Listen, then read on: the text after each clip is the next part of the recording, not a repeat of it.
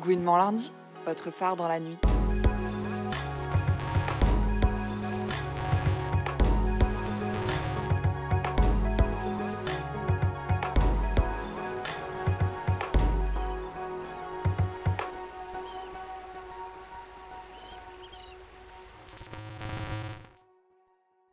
Bonsoir à vous qui écoutez Gouinement lundi, votre émission lesbienne préférée. On est en direct sur Fréquence Paris Pluriel 106.3 FM. L'été est arrivé, le mois des fiertés aussi, avec une émission qui nous laisse perplexes mais dont on se réjouit de parler, The Ultimatum Queer Love sur Netflix. C'est une télé-réalité lesbienne américaine qui nous fascine autant qu'elle nous répulse. On y atteint un niveau de drama queen rarement vu, mais on salue l'authenticité de la plupart des candidates. Aujourd'hui, on ne va pas que parler dating queer et télé-réalité. On va évoquer un autre sujet brûlant, les cheveux. Les coupes de cheveux, c'est un sacré moyen de se visibiliser comme une personne queer, et on est très nombreux, nombreuses à réfléchir des mois, voire des années à notre future coupe, avant de se décider à franchir le seuil d'un salon de coiffure. Les cheveux, ça peut être une sacrée prise de tête. Qu'on perde ses cheveux, qu'on veuille être visible tout en restant nous-mêmes, ou qu'on lutte avec notre coiffeureuse du coin pour qu'il, elle, ose nous couper les cheveux, même si ça ne correspond pas du tout aux normes de genre. Pour en parler, on accueille Milena, aka Milena dans tes sur Instagram. Tu es coiffeur trans et queer friendly à Paris. Bonsoir Milena et merci d'être venue jusqu'à nous. Bonsoir, merci de m'avoir invitée. Également avec nous en plateau, Gwyneth Parle Trop. Bonjour Gwyneth. Salut. Et on écoutera aussi la chronique de l'AJL, l'association des journalistes LGBT. On l'attend avec impatience, comme le sexo-trottoir Bon Coup d'Ernest et Billy et la chronique mode d'Alice, Retour au placard. Et Juliette, tu es de Gouinement lundi et tu es aussi avec nous pour discuter. Oui, enchantée Gaëlle et enchantée Nola. enchantée. et avec moi à la co-animation, Nola de Gouinement lundi. Bonsoir Nola. Bonsoir. Et moi, je suis Gaëlle et on commence notre quatrième die causerie, The Ultimatum Queer Chevelu.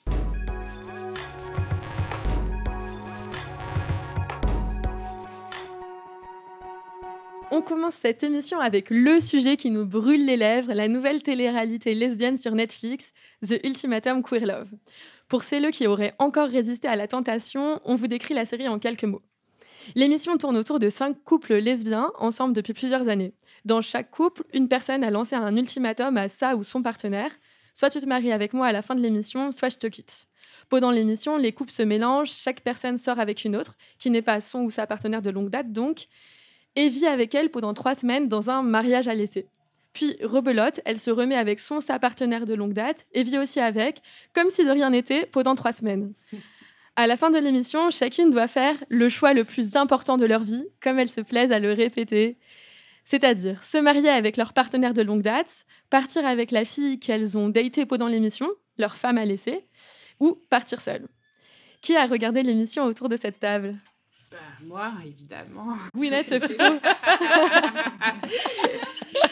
oui, je l'ai regardé. Je l'ai regardé euh, en groupe. Oui. J'ai regardé avec Juliette, en l'occurrence.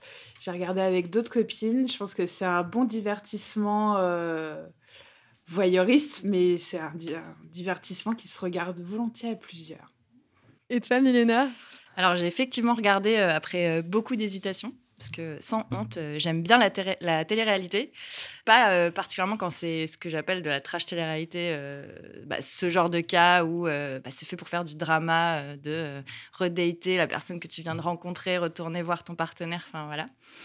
Et je n'ai pas terminé parce que c'était trop difficile à regarder pour moi dans les représentations que ça a donné à la fois euh, des couples lesbiens queer et euh, des dynamiques euh, relationnelles entre, entre les personnes de cette télé-réalité, en fait. Je trouvais ça assez violent.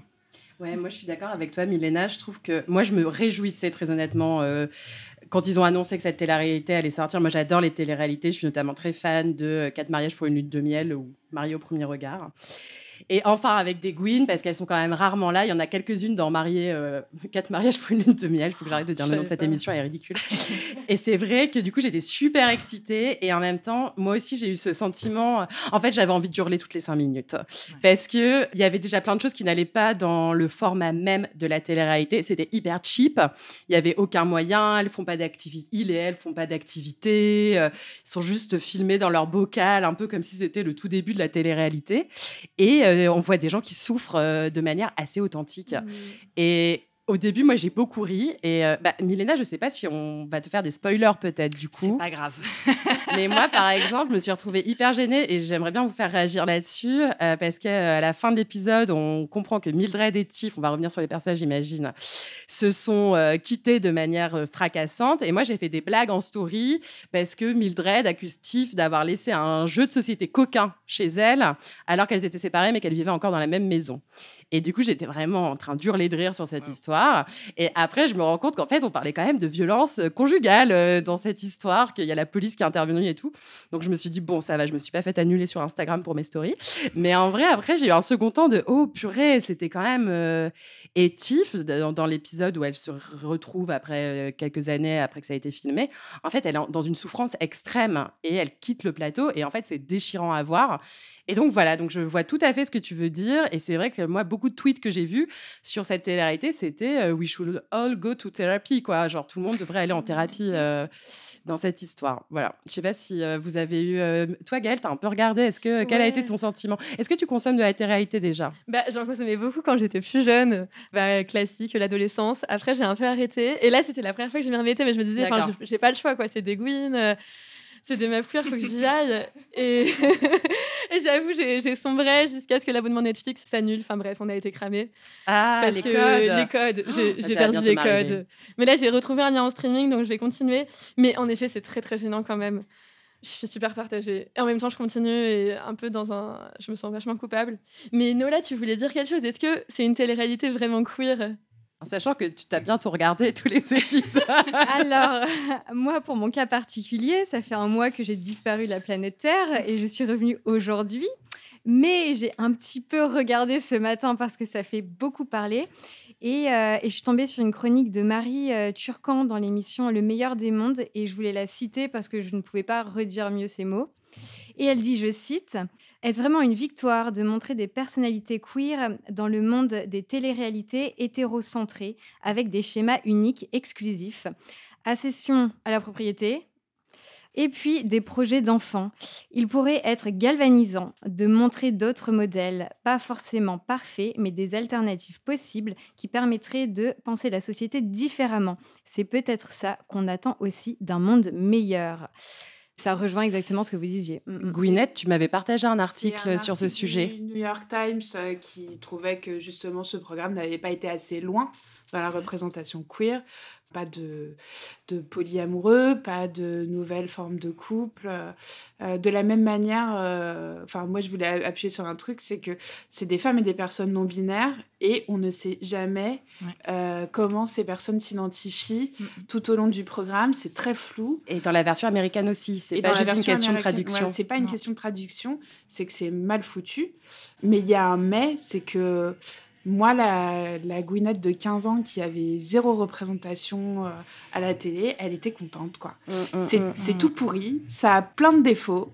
J'ai pas eu les mêmes euh, sensations que vous, mais je consomme énormément de télé-réalité, y compris de la télé-réalité un peu trash, parce que pour moi, elles, sont, dans l'essentiel, euh, scénarisées. Et donc, je dissocie beaucoup le programme de la réalité. Et c'est mis en scène sur plein d'aspects. Enfin, même si c'est un peu cheap, c'est mis en scène sur plein d'aspects. Donc, je dissocie un petit peu. C'est au moment de l'épisode réunion où on révèle les violences conjugales où j'ai fait ah ouais waouh en fait c'est un peu chaud. Mais euh, tout le long du programme j'étais bon euh, ils font leur tambouille et puis euh, y a le côté un peu euh, too much. Mais euh, moi, le, le, truc qui m'a réjoui, et je pense que c'est ce qui a fait le succès du programme, c'est waouh, c'est la première télé-réalité hmm. sans aucun mec cis. Ouais, ouais, complètement. Et même le présentateur, euh, la, la, présentation, c'est une meuf pas queer. Bon, encore un truc pourri. mais j'ai pas souvenir, peut-être vous allez me corriger, de, de, de télé-réalité qui soit sans aucun mexisme. Alors moi, je me souviens, en 2010, il y avait The Real L Word. Oui. Mais je sais C'est plus s'il y avait-. Ouais, ouais. C'est, bah, en fait, c'était euh, la série The L Word, Mmh. mais euh, remise en télé-réalité. Mais moi, j'a- j'avais, je voulais quand même revenir sur euh, ce format télé-réalité où effectivement les choses sont très scénarisées. Enfin, maintenant, on, on voit de plus en plus les coulisses euh, de la télé-réalité sont de plus en plus révélées. Mais moi, justement, j'ai trouvé qu'à part peut-être euh, une Vanessa, en fait, c'était pas des candidates de télé-réalité comme Oui. on les connaît maintenant, qui sont professionnalisées. Et c'était peut-être là aussi où c'était plus dur à regarder, en fait. Enfin, je sais pas quel a été votre avis vous sur ces personnages. Dans ton intro, Gaëlle, tu parlais d'authenticité. euh, Est-ce qu'il y a des personnages qui t'ont touché quand même, malgré tout euh Carrément. Bah, normalement, je m'identifie jamais aux personnages de télé-réalité. Enfin, déjà, c'est des meufs hyper pimpées. Enfin, c'est pas moi. Mais là, Xander, qui est en couple avec. Vanessa, qui se montre très vulnérable, mais en fait, euh, qui trouve son, son bonheur, on va dire, avec Julie. Enfin, je me rappelle que j'ai pas regardé euh, la fin de l'émission. Mais euh, ça, j'ai j'ai adoré. J'avoue, c'est ça peut-être qui m'a touchée et qui m'a incité à continuer à regarder. Et c'est vrai que sur la représentation des personnes LGBT, il y en a tellement peu que, en fait, je pense que c'est aussi pour ça que je continue. Il n'y a pas que l'effet drogue de la télé-réalité. Enfin, drogue. L'effet un peu addictif. Oui. Ça fait tellement du bien aussi de voir des gens qui se confient. Mm, mm. Mais en même temps, c'est un peu malaise toujours, parce que je sais pas si on a envie de savoir tout ça. C'est vrai que ça, ça, c'est compliqué. Et en même temps, euh, moi, j'avoue, il y a eu ce moment où je me suis dit Ah bah, moi, je pensais avoir fait du drama dans ma vie. Ah J'ai pas vécu. Genre, franchement, c'est bon, quoi. Genre, à côté de ces personnes-là, genre, tout va bien. Et genre, ma santé mentale se porte beaucoup mieux que ce que je pensais aussi, quoi. Donc, euh, oui, mais de toute façon, c'est la télé-réalité. Il y a toujours cette question du, voyeurisme qui, voilà, on est à l'aise ou on n'est pas à l'aise avec. Euh, Ces personnes-là, elles y sont allées, allées, elles ont consenti. hein. Enfin, je veux dire, on les a pas forcées, quoi. Donc, il y a ça qui atténue un peu quand même. Je Oui, voulais juste rajouter un truc sur les représentations. Représentations, d'accord. Les personnes racisées sont moins nombreuses que les personnes Mm. euh, blanches. Globalement, c'est que des personnes au physique normé, que des personnes valides. Euh, Il y a des grosses dans les copines. Dans les copines. Les copines sont Des grosses. bonnes copines d'ailleurs. Des La bonnes potes. copine de mal, franchement, c'est Les une bonnes bonne potes. amie. hein. Mais j'aime beaucoup, moi, le- j'ai bien aimé la séquence des copines qui fait réatterrir tout le monde sur Terre. genre, les gars, c'est ouf ce que vous faites, ça n'a pas de se sens. Qu'est-ce qui se passe? Et sans filtre, donc c'était Ouais. super agréable. Et c'est ce qui ramène un peu de légèreté Ouais. aussi au programme. Ah oui, c'est lourd sinon. Sinon, c'est hyper lourd. Non, les, les copines. euh, Mais euh, diversité, voilà, la Hmm. queerness. Quelle est la queerness? Oui, il y a des butch. Euh, oui, il y a des personnes non binaires. Enfin, du moins, euh, c'est ce que présente le programme, mais on ne sait pas qui c'est. Mhm. Euh, Enfin, si on le suit. Il y a des femmes, il y a des latinos, des asiatiques et des personnes noires. Enfin, mais pas beaucoup. Mhm. Et puis. Bah, Il y a quand même Rae aussi et Sam qui sont asiatiques. asiatiques. Mal qui est noir, Yoli qui est latina, Latina. Et du coup il reste Latina et Mildred. Et Mildred aussi. et Mildred. Ouais. Et Tiff on sait pas. Mais pas. moi, j'ai lu un truc comme quoi elle avait pas de drapeau sur sa bio Instagram, ce qui voudrait dire qu'elle est blanche et que donc le fait qu'elle ait trouvé Mildred sur le hashtag lesbienne latina, ce serait vraiment très très problématique.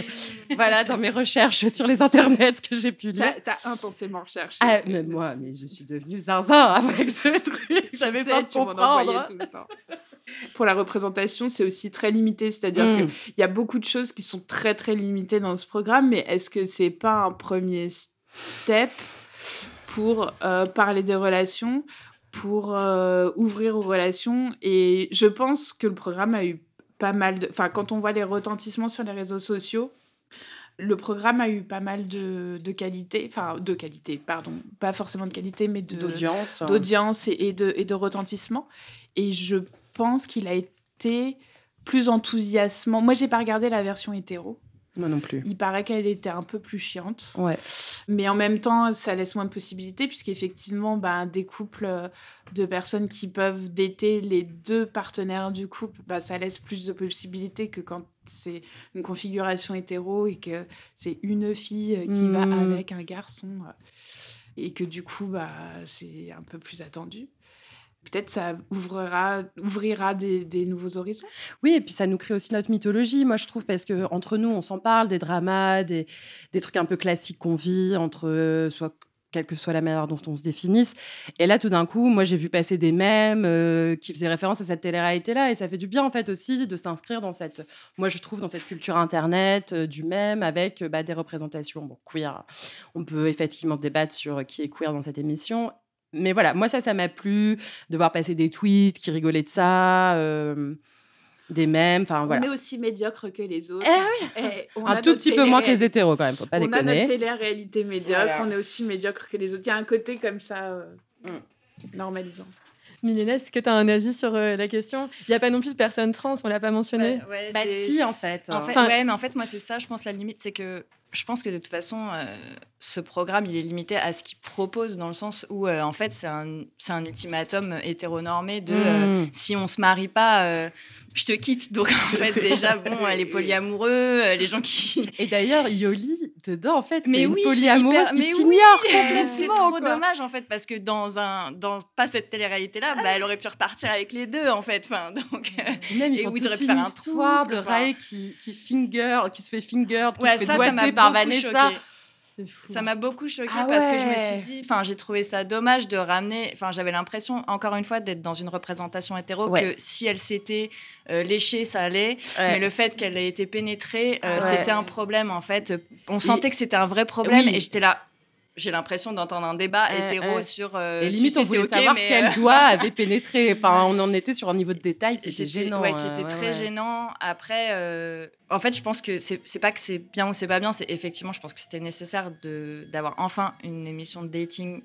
Normalement, c'est un truc hétéro mmh. et amené à effectivement des lesbiennes. Enfin, mais c'est vrai que bah je me suis pas sentie représentée. moi, dans mon historique, j'ai pas tellement une culture de vie lesbienne en plus et euh, de fait enfin je me suis dit trop bien on annonce des personnes non binaires mais en fait le sujet et ça m'a beaucoup gêné que le mm. sujet soit tellement pas montré en fait enfin mm. ça a été très critiqué ça hein. aussi enfin dit clairement on va dire qui elle parce que enfin ça me dérange de, mm, la genrer au féminin que euh, elle se questionne sur son genre euh, enfin on sent que c'est quand même une vraie douleur enfin oui et Enfin voilà, c'est pas la traduction. Enfin, il y a les genrés euh, au féminin tout le temps et c'est pas du tout présenté. Et c'est vrai que c'est c'est plus ça qui m'a dérangé en fait. Je pense que, que le et, l'authenticité, je suis d'accord. Pour moi, c'est pas des personnes de télé-réalité. Enfin, je veux dire, à, part Vanessa. qui était là pour de la télé-réalité. voilà, et j'ai adoré la détester, évidemment. Mais j'ai trouvé, et à la fois, j'ai trouvé ça horrible quand elle a dit, euh, enfin, parce que ça me ramène à mes traumas, mais quand elle a dit que de toute façon, Xander, euh, personne, euh, enfin, qu'elle n'était pas en danger parce que Xander, euh, personne, il sera, euh, enfin, serait amoureux de personne. J'étais waouh, genre, enfin, c'est pas possible. même ne coucherait avec, n'aurait pas être bisexuel si ce n'était pas pour Vanessa. Enfin, et, quand tu regardes la terre tout à l'heure, bah pauvre, comment te dire? Quand j'ai Yoli, elle se fait plaguer contre le frigo, je dis, ah oui, bon, bah, je, ferai abstraction des sourcils de Xander et je, je oui, à la place de Yoli. Oui, après, il y a toutes les réflexions très peu féministes que j'ai eues devant ce programme. Et les sourcils de Xander étaient vraiment un sujet. Je suis pas la seule. Je l'ai vu dans un récap d'une meuf américaine qui s'appelle euh, Maddie Court. Elle en parle aussi et elle a honte de le dire. Et j'étais là, je suis pas seule sur ce problème. Mais ouais, c'est fait quelque chose, Xander. Elles sont pas poilues. Enfin, elles sont. Enfin, voilà. Ah, donc, il y, en a qui ont des poils quand même un euh, peu, non? Sous les bras? Alors j'ai beaucoup passé de temps à essayer de regarder leurs essais. en me disant est-ce qu'au moins peut-être. Mais bon, c'est pas, c'est pas. Enfin, je veux dire, faut, on n'est pas. Euh, oui, il y a pas, il y a, y a pas que des lesbiennes de... poilues. Enfin, c'est pas un marqueur de. C'est vrai qu'il y en a zéro de poilues. Il y en a zéro. Enfin, et comme tu dis, il y a pas de personnes euh, grosses. Enfin, il y a pas de. Enfin, et donc, euh, mais je pense que c'est quand même un, un, début. Je pense que ce qui m'a gêné, c'est que, enfin, c'est les personnes qui sont clairement en souffrance et qui, je pense, ne sont pas des personnes de télé-réalité en fait, et qu'il y a d'autres gens dans le dating hétéro qui sont habitués à ça, qui rentrent là-dedans, et pas elles en fait. Et je pense que c'est ça qui m'a fait de la. Enfin, qui m'a dérangé dans, dans l'émission, même si évidemment que c'est, j'ai adoré euh, chercher les mêmes. Euh, surtout celui de 60 heures de date avec. quand il sort de 60 heures de date avec. c'est voilà. Et alors, sachez que la production a payé des séances de psy aux candidats et ah. candidates. Ah, c'est bien. Pas mal. Des séances, je sais. Des séances, et même euh, quand la personne en exprimait le besoin, elle pouvait en avoir plus. Donc, pour rester dans notre ambiance euh, drague, estivale et drama, on vous propose de vous remémorer un tube de Camaro sur lequel vous avez peut-être dansé lors d'un bal ou d'un mariage si vous avez plus de 30 ans.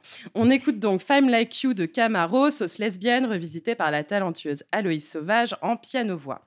En plus, on est trop fiers parce qu'on l'a interviewé Aloïs Sauvage pour la sortie de son dernier EP, une interview fleuve que vous pourrez retrouver sur notre site et sur toutes les plateformes de podcast.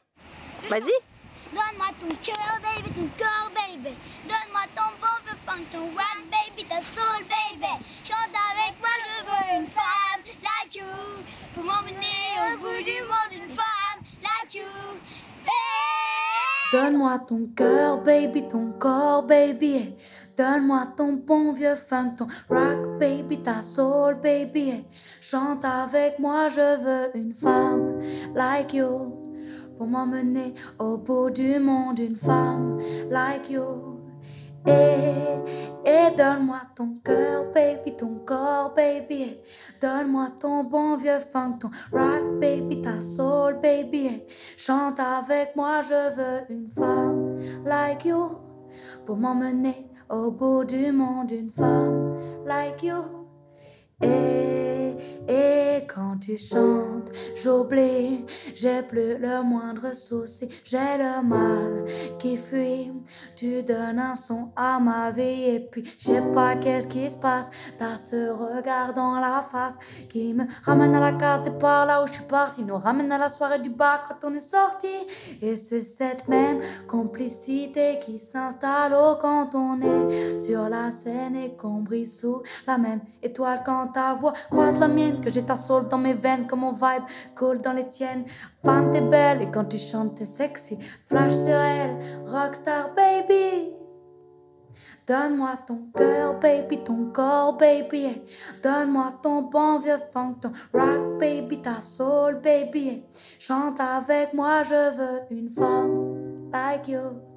Pour m'emmener au bout du monde, une femme like you.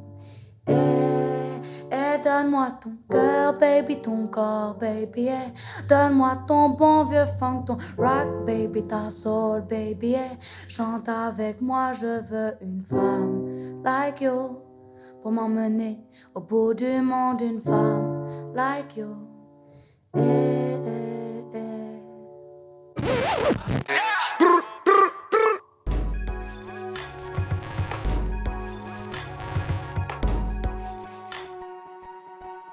Alors, vous êtes toujours sur euh, Gouinement Lundi, fréquence Paris pluriel, et on va finir de parler de The Ultimatum Queer Challenge avec euh, la chronique euh, Bon coup d'Ernest Bonsoir et Billy Pantalon.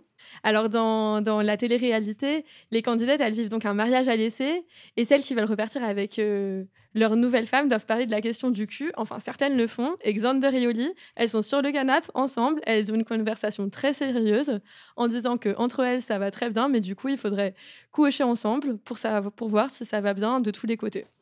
Donc, elles décident comme ça euh, de coucher ensemble. Mais on s'est demandé, enfin, Ernest Bonsoir et Billy Pantalon se sont demandé qu'est-ce que c'est un bon coup. Et donc ce mois-ci, il nous ravit les oreilles avec Bon Coup, un sexo-trottoir sur cette grande question. Donc je vais à un date avec une personne et je lui dis trop enthousiaste, ouais, je vais faire un micro-trottoir avec mon pote dans un bar lesbien. Et on va demander aux personnes présentes, pour toi c'est quoi un bon coup? Je lui dis, pour toi c'est quoi un bon coup? Elle me fait, je pense que c'est quelqu'un qu'on rappelle. Elle m'a jamais rappelé.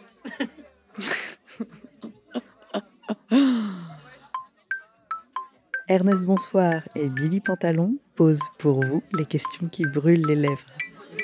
Il faut répondre euh, qu'est-ce que c'est un bon coup pour toi? Mais pas maintenant, maintenant c'est mon tour. Moi, j'aime quelqu'un qui montre l'envie. Quelqu'un qui fait des câlins. Et on ne s'est pas chassé après. On peut rester et prendre le petit-déj. C'est. euh, Faut que je réponde sérieusement. Et tu peux donner un exemple très spécifique, tu vois ce que je veux dire? Alors la personne là-bas. moi, je crois que pour moi, un bon coup, c'est quelqu'un avec qui tu peux coucher genre deux jours d'affilée et t'en as pas marre. tu vois? C'est c'est quelqu'un, genre, t'as pas trop envie de t'arrêter. Tu discutes au milieu, tu continues, tu reprends, tu... mais tu te rhabilles pas quoi pendant deux jours. Voilà. On est sur un vortex. J'ai beaucoup trop réfléchi à la question. Un bon coup, c'est. Je sais pas, moi je, pars, je pense à la corpulence, à la, à la chair. ouais, à la matière, à ce qui est tangible. Tu vois, à ce qui est vibrant. Quand tu tapes dessus, ça bouge et tout. c'est ça. Tu fais plaisir. C'est quelqu'un qui fait attention à moi, à mon plaisir. Mais oui, pas juste ceux qui pensent qu'à sa gueule, quoi. Il y en a quand même beaucoup. Pour moi, un bon coup, c'est une personne qui écoute dans tous les sens du terme. Du coup, qui écoute le corps, qui écoute les regards, qui écoute les souffles, qui écoute tout en fait, et qui sait y répondre. Moi j'avais lu un article comme quoi un bon coup c'est pas forcément la personne qui a un bon coup, c'est juste la rencontre de deux personnes qui fait que ça se passe bien. Mais en soi une personne n'est pas intrinsèquement née bon coup quoi. Genre. Moi ça m'est déjà arrivé d'être le mauvais coup de quelqu'un parce qu'en fait la personne en face était nulle. J'aime bien euh, l'intensité, mais euh, tu sais, dans, dans le regard et euh, dans, dans les bisous et dans la façon de toucher, quoi. Qu'il touche pour de vrai, pas juste euh, euh, pour faire semblant. Genre, si t'as allumé ta petite guirlande LED au-dessus du lit, si on est dans un mood décontracte, chillax et qu'on se fait des blagues, au pire, la performance, ouais, c'est pas ça que, dont je vais me souvenir le lendemain. C'est plutôt genre, ah, à ce moment-là, on a rigolé, ah, à ce moment-là, il m'a regardé. Et, et il- il m'a dit que j'étais trop beau gosse. C'est important. Je trouve que la sensualité, c'est un facteur très important et que ça peut être même plus, plus important que la sexualité explicite. Hum, t'as la peau douce. Ça, on garde pas. Ça, on n'aime pas. Mais par contre, me dire, hum, t'es grave beau gosse. Zaki. ça, j'adore. Et toi? Moi, c'est un peu une réponse d'anxieux. Tu vois, quelqu'un qui peut grave prendre le temps. Si on remet à plus tard, c'est pas grave. Si on peut jouer, c'est cool. Si on peut faire des blagues, c'est cool. C'est important de rigoler. Ok. Voilà. Une personne nous a dit là-bas, pour cette personne, un mauvais coup, c'était quelqu'un qui respectait un protocole euh, bisous, préliminaire. nanana. Donc toi, tu disais que vous n'êtes pas embrassés, par exemple. Ouais, parce qu'il y a plein de bons coups différents. L'important, c'est de se rencontrer au même endroit, je trouve. Pour moi, un bon coup, c'est moi. C'était Bon Coup, un sexo-trottoir de Billy Pantalon et Ernest Bonsoir pour Gouinement lundi. Vous écoutez toujours Gouinement lundi. Avec nous, on est en compagnie de Milena, Gwyneth, Juliette, Gaëlle et on accueille maintenant l'AJL, l'association des journalistes LGBT. Après deux ans d'absence, les Outdoors sont revenus pour une cinquième édition le dimanche 18 juin. Cette cérémonie a eu lieu à une occasion particulière car c'était aussi les 10 ans de l'association des journalistes LGBT qui l'organise. Bonjour Marion. Bonjour à tous, ça ne vous aura pas échappé, c'est le mois des fiertés. Et pour nous, à l'AJL, l'association des journalistes LGBT, le mois de juin, c'est aussi un grand moment. Euh, on sort les paillettes, c'est celui où l'on organise les outdoors. Entre deux prides, vous avez peut-être entendu parler de cet événement, peut-être même que vous y étiez là, euh, à l'hôtel Pullman, le 18 juin. Mais je vais quand même réexpliquer de quoi il s'agit pour celles qui ne connaissent pas. C'est une cérémonie qui récompense les artistes, les journalistes et les personnalités qui valorisent la visibilité des thématiques LGBT+. En gros, c'est un peu comme un mini festival de Cannes, mais avec plus de journalistes récompensés, plus de personnes LGBT+, et moins de Johnny Depp. Et, et on me dit dans l'oreillette que c'était tes premiers outdoors. Et oui, on ne peut rien vous cacher à Gouinement lundi, mais ce n'était pas le cas de tout le monde, loin de là, puisque l'AJL vient de fêter ses 10 ans. Alors la plupart des membres actuels ne sont pas forcément là depuis le début en 2013, mais il y a quelques anciens dans nos rangs, comme cette personne par exemple. Bonjour, moi je suis Alice Coffin. Euh, je voulais avoir euh, une, euh, je voulais avoir une immense pensée pour euh, la quinzaine euh, de journalistes euh, qui étaient venus dans mon salon à la première réunion, puis qui avaient signé une tribune le 17 mai 2013 qui s'appelait Pour une association de journalistes LGBT, parce qu'à ce moment-là, c'était le concept même de cette association qu'il fallait défendre. Je voulais vous dire, à l'occasion de ces dix ans, qu'on avait créé la JL parce que c'était une ignominie, la façon dont les personnes LGBTQIA+, étaient traitées à ce moment-là. Je vais terminer en disant que pour moi, la JL a été la meilleure école de journalisme du monde, bien meilleure que celle que j'avais faite. Et encourager, quel que soit votre milieu dans lequel vous travaillez, moi c'est la politique en ce moment et c'est la même chose, à créer, à dénoncer les pratiques dysfonctionnelles, à créer des espaces de contre-pouvoir. C'est les seuls qu'on aura. Merci.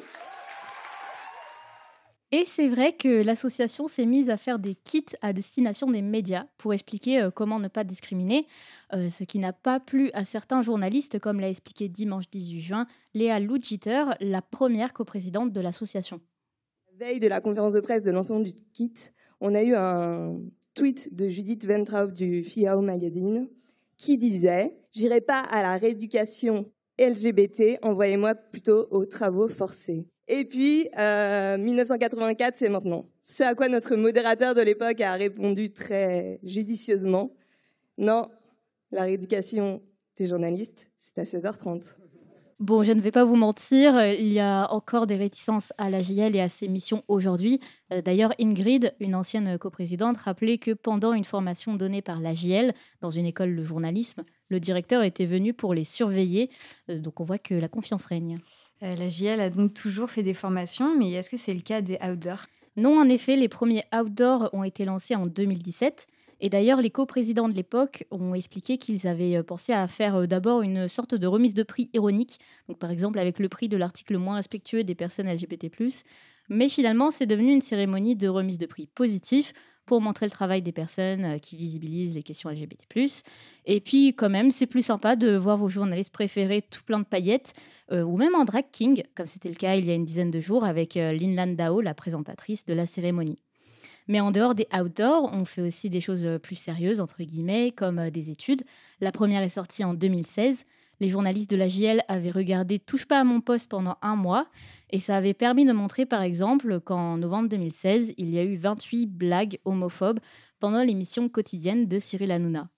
Je ne vous cite pas toutes les autres actions de la JL, elles sont nombreuses et il s'en est passé des choses en 10 ans, mais sachez en tout cas qu'on a voulu rendre hommage aux journalistes militants pour les droits LGBT qui nous ont précédés. Et tu as un exemple en tête? Bien sûr, on a interviewé par exemple Jean Stern, un des fondateurs du journal Guépier, en 1979.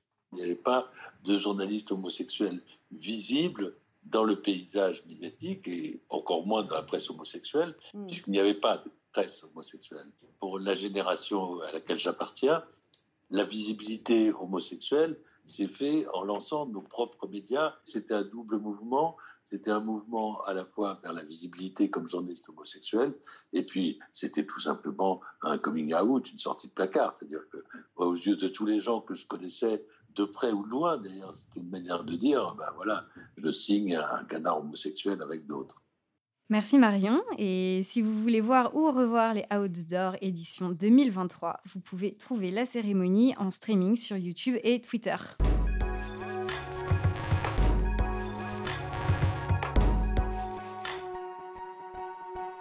À notre deuxième partie d'émission, les cheveux.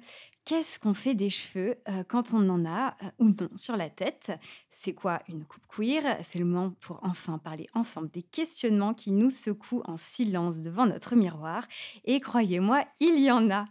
Alors peut-être avant de commencer, on va faire un petit tour respectif euh, de nos coupes de cheveux, parce que vous ne nous voyez pas, mais c'est très éclectique. Je vais commencer par moi. Du coup, moi, j'ai la tête euh, rasée depuis euh, novembre, mais avant, j'ai toujours eu les cheveux longs. On va peut-être euh, parler après des symboliques. Marion, d'ailleurs, si tu veux.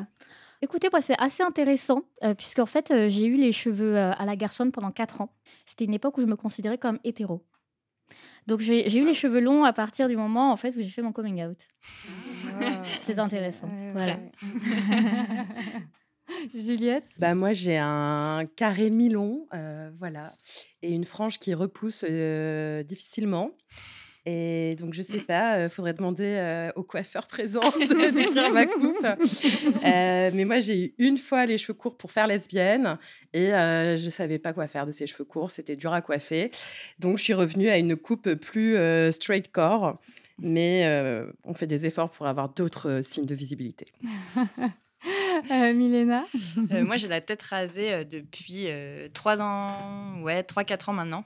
Et j'ai globalement toujours eu les cheveux courts, euh, même quand je pensais être hétéro et cis. Donc, euh, Gwyneth Alors moi, c'est une euh, repousse de vieux mulet qui était lui-même un- une repousse de tête rasée, tête rasée après des cheveux extrêmement longs. Et moi, j'ai toujours été Gwyn, donc euh, pour le coup, euh, cheveux longs ou pas, euh, ça changeait pas. Et toi, Gaëlle?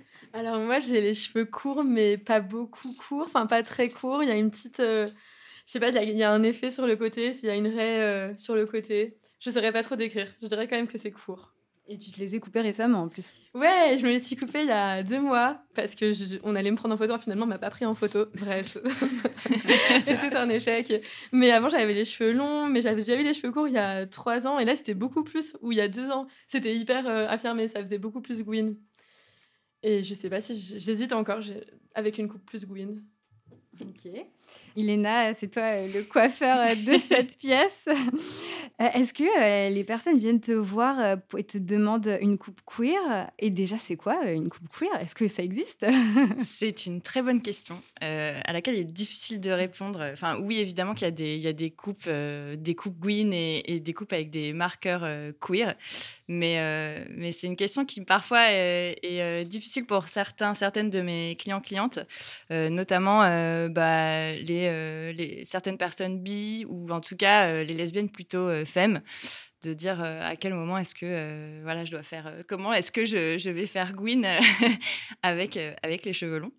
Mais en tout cas oui les gens viennent beaucoup me voir alors parfois juste pour avoir un juste c'est pas juste mais avoir un espace où euh, euh, on pourra euh, parler tranquillement de nos vies lesbiennes et queer sans être dans un bah, avec un coiffeur ou une coiffeuse qui te demande si tu as un copain.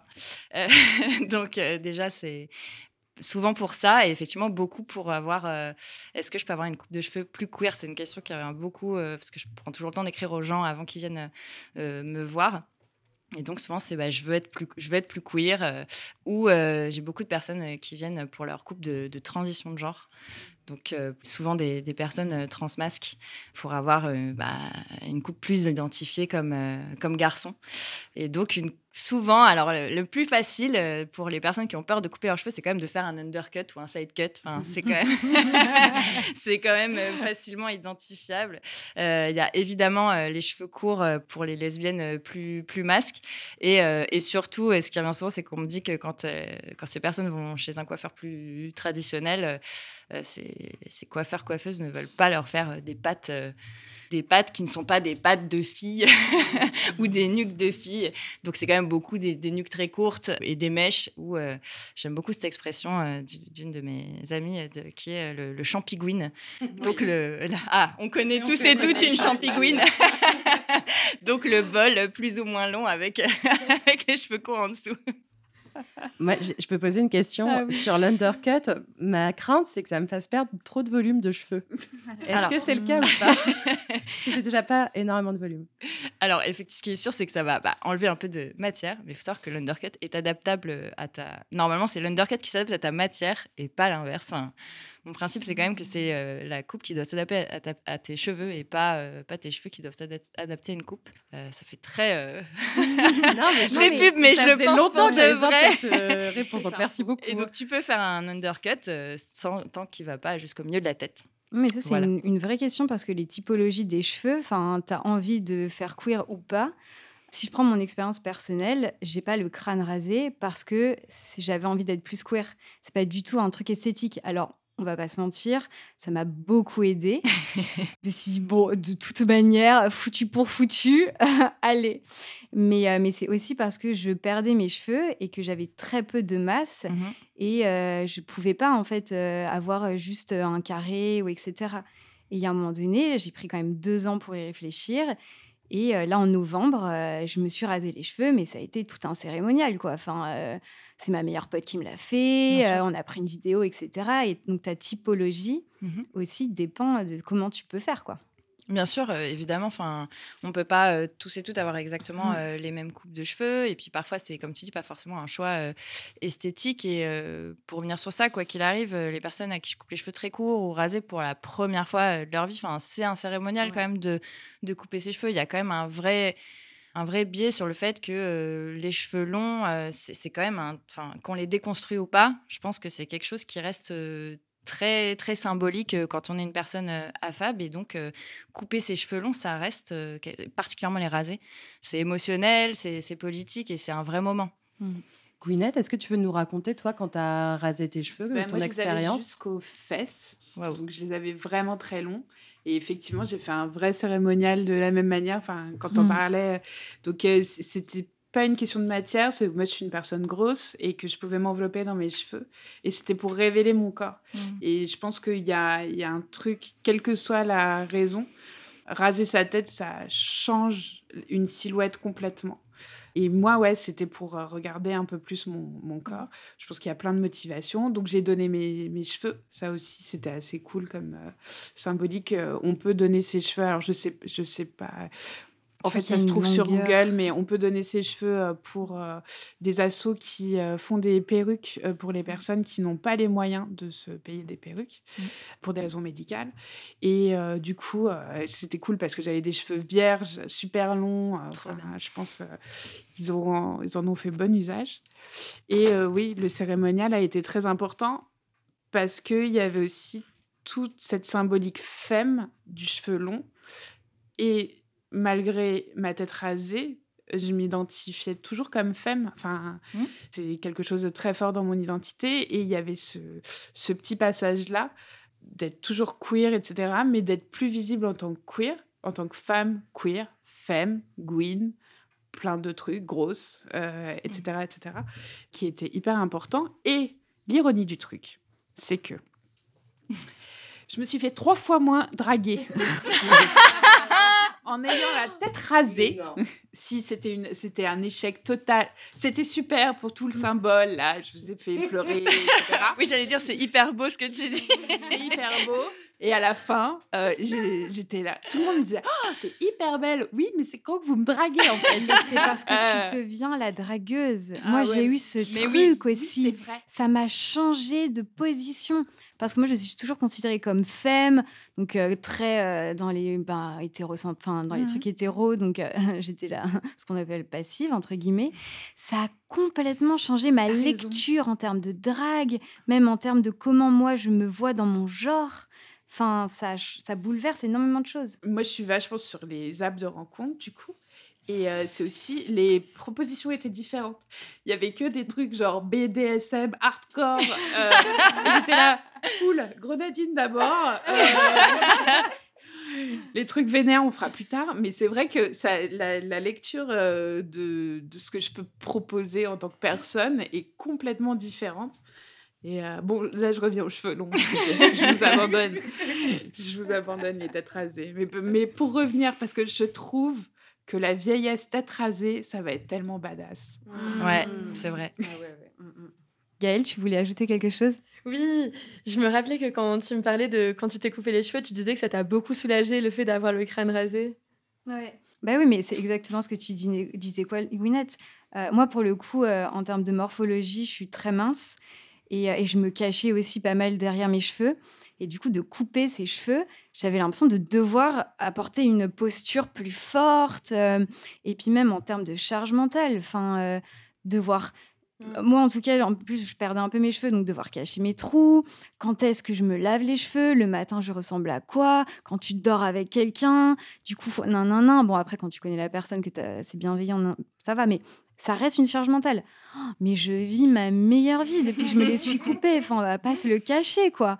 Enfin, je me fais des automassages du crâne et tout. Enfin, bon, bonheur, plaisir.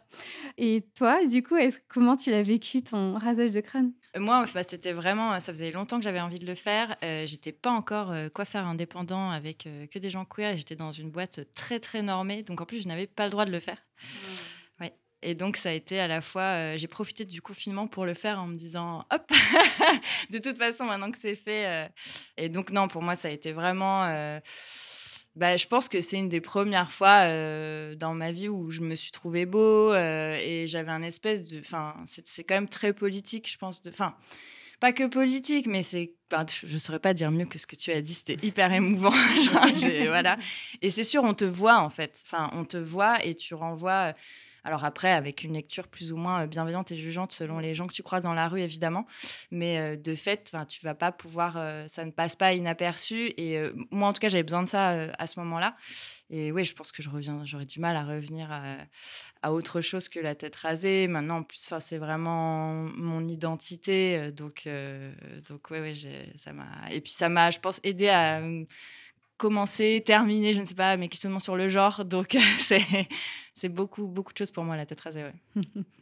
Alors peut-être pour introduire notre troisième partie, euh, quelle coupe de cheveux on choisit euh, quand on est femme? Parce qu'on a parlé des coupes rasées, mais il y a aussi les cheveux longs. Et puis même quand on est femme, on peut avoir les- le crâne rasé. Oui. Donc c'est l'heure de la chronique mode d'Alice, retour au placard. Ce mois-ci, on écoute euh, Laureline, une femme ou iFemme.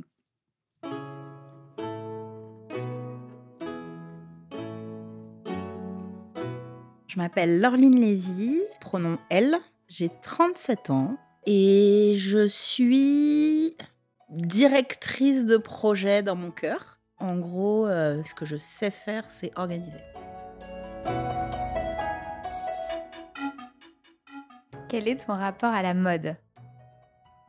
Alors la mode, c'est un peu ce qui m'a sauvée quand j'étais gamine. Parce qu'en fait, une partie de mon identité, euh, c'est d'être grosse. Et donc, forcément, à l'adolescence, j'ai commencé à me cacher, à mettre des grands trucs. Et en fait, à ce moment-là dans ma vie, j'ai rencontré Chanel. J'ai compris qu'avec la mode et avec le vêtement, on pouvait tailler sa propre apparence pour avoir l'apparence qu'on voulait. Enfin, je me rappelle du moment où je me suis dit, je peux récupérer ma force grâce à ce truc qu'est la mode. Est-ce que tu as des principes en matière de mode? Si une silhouette est chiante, c'est pas de la mode. C'est la différence entre euh, manger euh, un milkshake de protéines parce qu'il faut manger et euh, manger un truc qui réveille les papilles. À qui ou à quoi tu essayes de ne pas ressembler? La parisienne.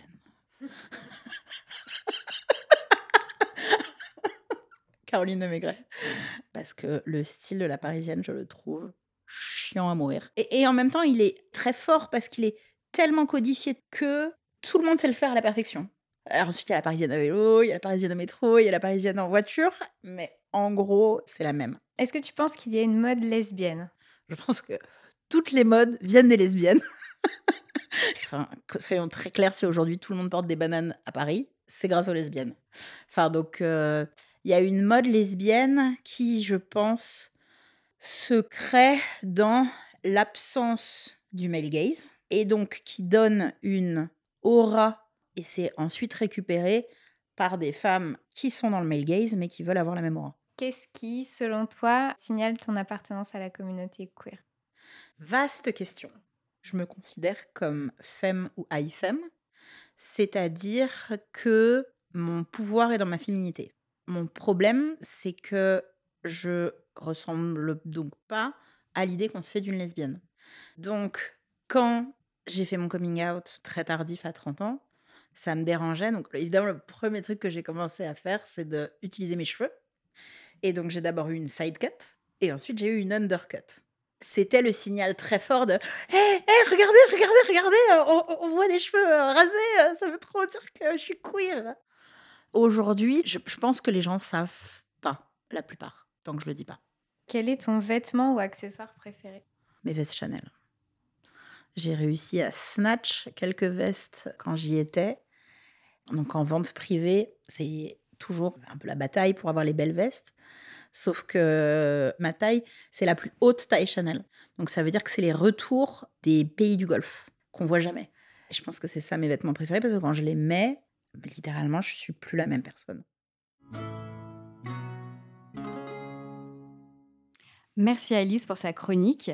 Laureline voulait ajouter que dans la dernière partie de sa carrière, Carla Gerfeld a été très vocalement grossophobe et bien qu'elle fasse l'apologie du style de la maison, elle condamne ses paroles.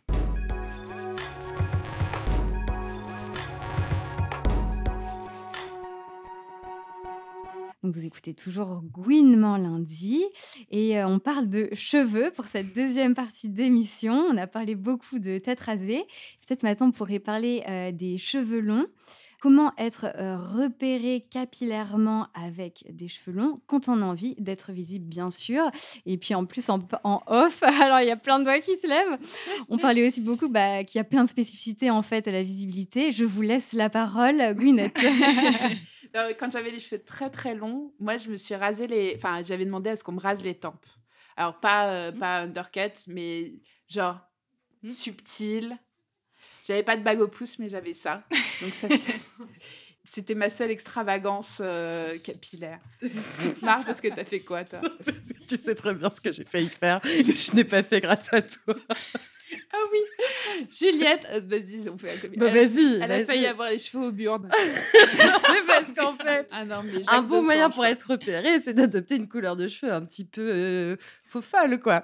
Et c'est vrai que dans un moment de ma vie qui n'était pas le plus simple, j'ai envisagé euh, une couleur. euh, comment tu avais qualifié ça? Auburn. Non, mais surtout de Cerise griotte, je sais pas voilà. quoi. Enfin, un truc et Dieu merci, horrible. Dieu, déesse, a mis euh, Gwyneth sur mon chemin, qui m'a dit point du tout, tu ne feras pas ça. Et du coup, j'ai eu les cheveux rose pétard. Parce que je lui ai donné un shampoing rose fuchsia. Je te dois tout. et, euh, et donc, ça, c'était un bon moyen. Parce que c'est pas juste bah, au burn ou, ou cerise griotte. Tu as vraiment les cheveux pétards. Et un autre truc, euh, moi, que j'aime bien, c'est des colorations qui sont aussi pas conventionnelles. Genre faire la moitié d'une couleur. Ou moi, à un moment, un truc que j'avais fait, que j'adorais, que j'aimerais bien peut-être faire, c'est faire que le dessous décoloré ou d'une couleur. Et comme ça, pareil, si on a un taf où il faut être un peu euh, pas trop, euh, voilà. Euh, zinzin queer, c'est aussi une bonne option. On peut aussi mettre en chignon, des choses comme ça. Donc moi, je trouve que les couleurs, ce qui est, c'est que ça coûte un peu cher pour le faire euh, par un professionnel ou une professionnelle. Mais ça, c'est un bon moyen. Je sais pas si Marion, tu as quelque chose à, à dire, des tips? Oui, j'ai aussi les cheveux longs et j'avais euh, le cerise griotte justement. Mais euh, c'est c'est- enfin, c'est un peu ma couleur préférée. Oh, je suis désolée. mais non. Mais euh, du coup, maintenant, je fais du henné pour avoir la même couleur et c'est très bien aussi. Et euh, bah, après, j'adopte maintenant la technique de l'arc-en-ciel ambulant. C'est-à-dire que je porte des accessoires arc-en-ciel, des bracelets Ah. arc-en-ciel, des chaussettes arc-en-ciel, des boucles d'oreilles arc-en-ciel. Bah, et comme ça, je peux aussi les enlever quand j'en ai envie.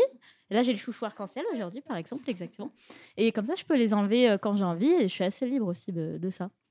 Mais moi, j'aimais bien le côté euh, cheveux longs euh, très conventionnel, en fait. Parce que, du coup, euh, j'avais l'impression de mettre un... Enfin, d'avancer masqué chez les hétéros et de leur dire « Haha je suis Fantomas, en fait, je suis Gwyn, je suis Gwyneth. Non, mais il y avait un côté, euh, le fait que, que les cheveux soient plus conventionnels quand ça implique plein de choses, de d'être euh, à l'aise dans son corps, d'être euh, OK avec euh, plein de trucs, mais euh, ça peut être un, un autre statement d'avoir des cheveux euh, très longs, très réponses. et big up à toutes les femmes qui entretiennent leurs cheveux à coups de démêlant sous la, sous la Oui. douche. J'arrive, je reviens, les filles. Et puis, il n'y a pas que des, que des femmes qui ont les cheveux longs. Non. Il y a aussi des personnes non binaires, euh, trans. C'est vrai. euh, ouais. De plus en plus, il y a un retour Il y a la du bouche cheveu long. aux cheveux longs. Il y a la fouche Oui. aux cheveux longs. Même la bouche aux cheveux longs. La bouche aux cheveux longs. Elle Oui, existe, elle je existe, rencontrée. elle existe. Même Et Aloïs bah, sauvage. Hein. Hein? Aloïs sauvage, quand même. C'est...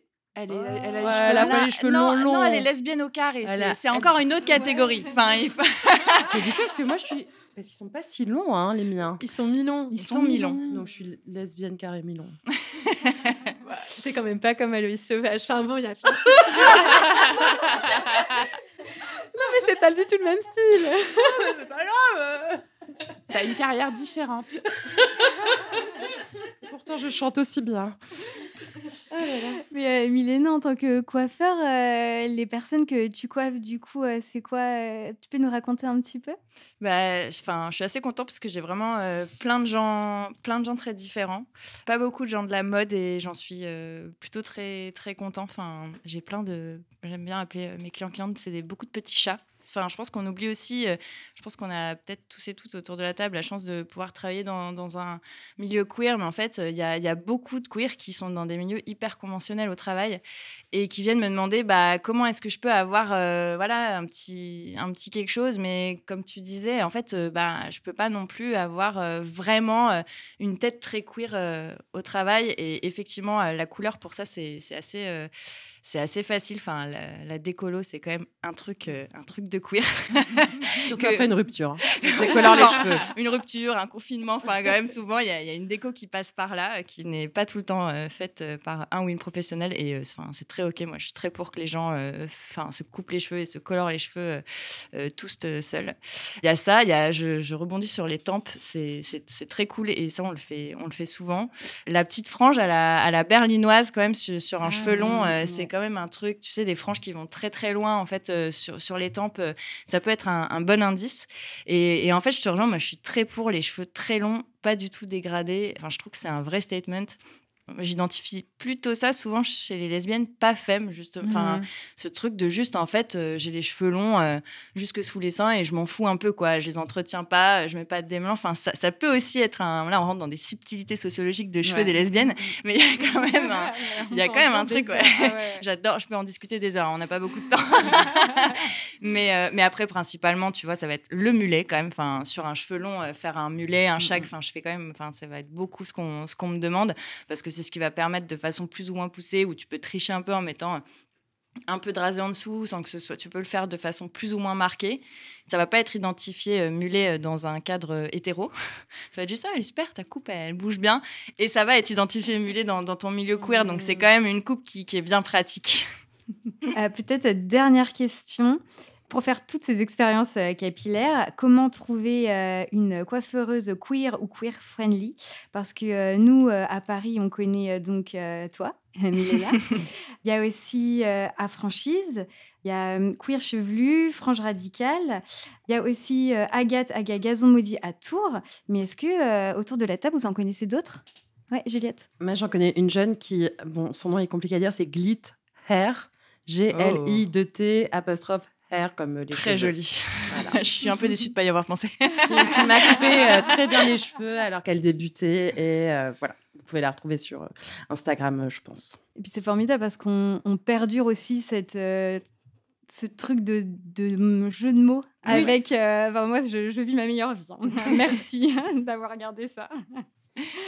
Il y a d'autres personnes où là, j'y pense pas tout de suite, mais en fait, euh, notamment avec Queer Chevelu, alors je suis plus très active dans, dans ce collectif parce que euh, la vie, un enfant, enfin tout ça, mais il y, a il y a un collectif qui s'appelle euh, Coiffure en lutte que vous pouvez retrouver sur Instagram et on essaie de répertorier, on- là on essaye de monter un projet de faire une carte euh, qui répertorie Ah. euh, les, bah, alors coiffeurs queer ou au mieux euh, alliés, au moins des tarifs non genrés, euh, ce, ce genre de, ce genre de choses. Et en tout cas, il y a des stories en une avec euh, des gens qui ont posé des questions et quels coiffeurs, coiffeuses on peut trouver euh, dans d'autres villes de France.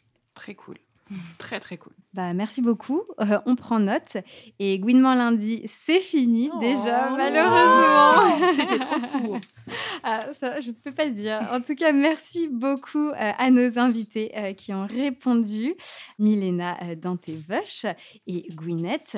Euh, merci à Marion pour sa chronique média, à Alice pour sa chronique fashion et à Ernest Bonsoir et Billy Pantalon pour leur création sur les bons coups. Merci également à toute l'équipe, aujourd'hui en plateau, Gaëlle et Juliette.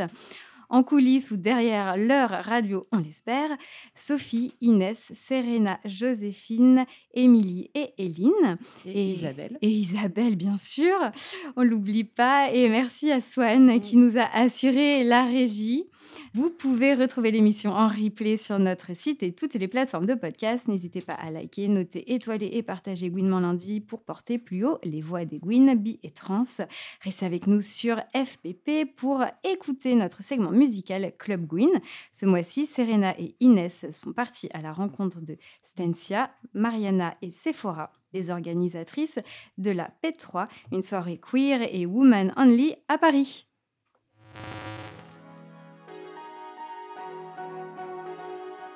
Gouinement lundi, votre phare dans la nuit.